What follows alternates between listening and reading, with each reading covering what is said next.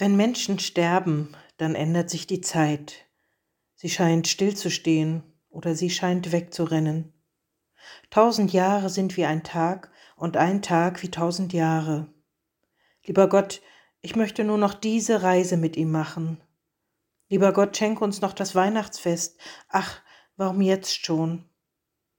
Wenn ich es doch nur gewusst hätte, dass sie sterben muss, ich hätte noch so vieles wissen wollen, ich hätte ihr noch so viel Gutes tun wollen. Das ist das Schmerzliche, wenn ein naher Mensch geht. Immer bleiben wir zurück mit Schuldgefühlen.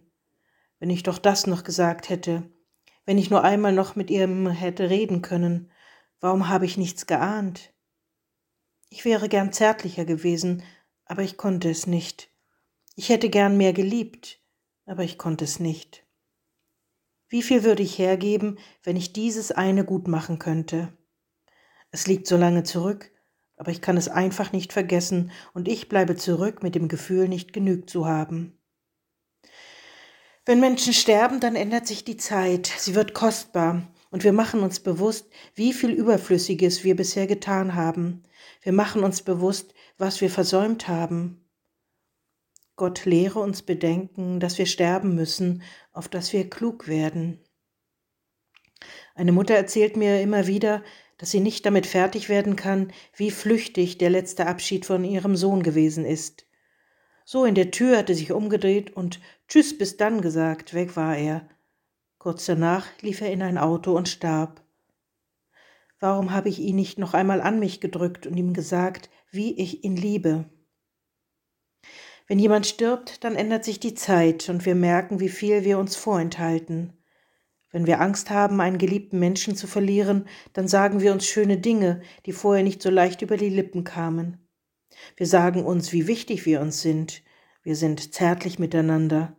Und wir lernen das Wichtige vom Unwichtigen zu unterscheiden. Warum können wir das vorher nicht? Warum brauchen wir vergesslichen Menschen immer einen Hinweis auf den Tod, um unseren Reichtum zu spüren? Von Menschen, die den Tod vor Augen hatten und sich bewusst verabschieden konnten, habe ich das Wichtigste für mich gelernt. Ihre Botschaft lautete, liebe das Leben und lebe bewusst jeden Tag, der dir geschenkt wird. Nichts davon ist selbstverständlich. Liebe das Leben und sei dankbar dafür. Hebe dir deine guten Worte nicht auf für später, manchmal gibt es kein später. Hebe dir deine Liebe nicht auf für irgendwann, wenn alles andere geschafft ist, vielleicht braucht dann niemand deine Liebe mehr.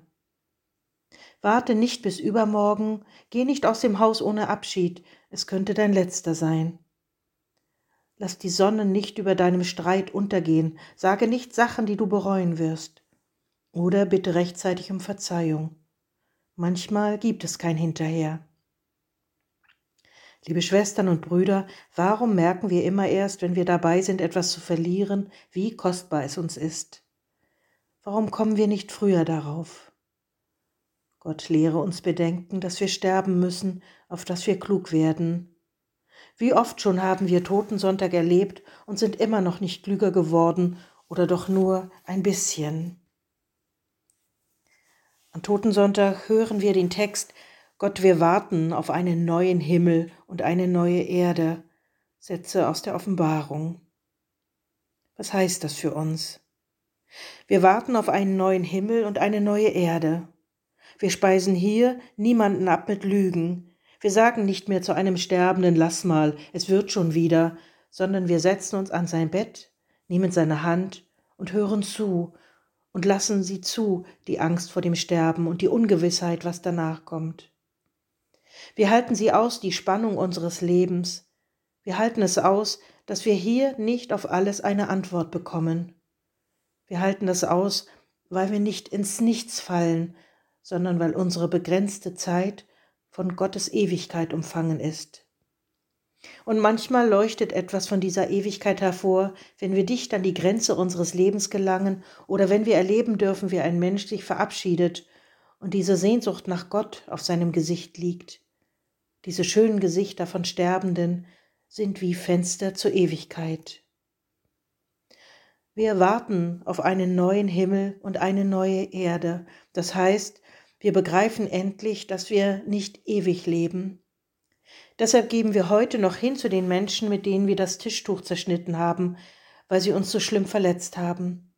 Wir gehen hin und legen ein neues Tischtuch auf und fangen an zu reden, denn morgen könnte es zu spät sein.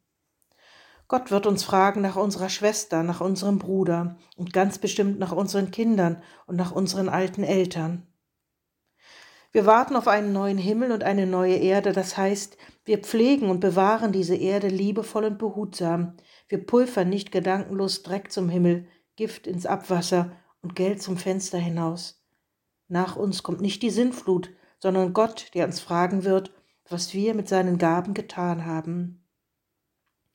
Wir warten auf einen neuen Himmel und eine neue Erde, in welchen Gerechtigkeit herrscht, das heißt, dass wir auf unser Gewissen aufmerksam hören und danach handeln, auch wenn wir damit zur Minderheit gehören. Haben Sie schon einmal ausprobiert, da zu widersprechen, wenn alle sich einig sind über einen Menschen, zu widersprechen zu seinen Gunsten? Haben Sie schon einmal ausprobiert zu widersprechen, wenn alle sagen, es bringt ja nichts, sich für irgendetwas einzusetzen? Haben Sie schon einmal ausprobiert zu widersprechen, wenn von Fidschis und Assis statt von Menschen die Rede ist? Gott wird uns fragen nach der Gerechtigkeit, die wir versucht haben zu leben. Totensonntag zu feiern ist der Mut, zur eigenen Grenze zu stehen und darauf zu vertrauen, dass Gott mit uns am Anfang steht, wenn wir am Ende sind. Niemand weiß, wie lange unser Weg dorthin noch sein wird. Und daher stärken wir uns beim Abendmahl zu dem uns Gott immer wieder einlädt. Und wir werden dankbar sein für die große Geduld, der wir begegnet sind. Amen.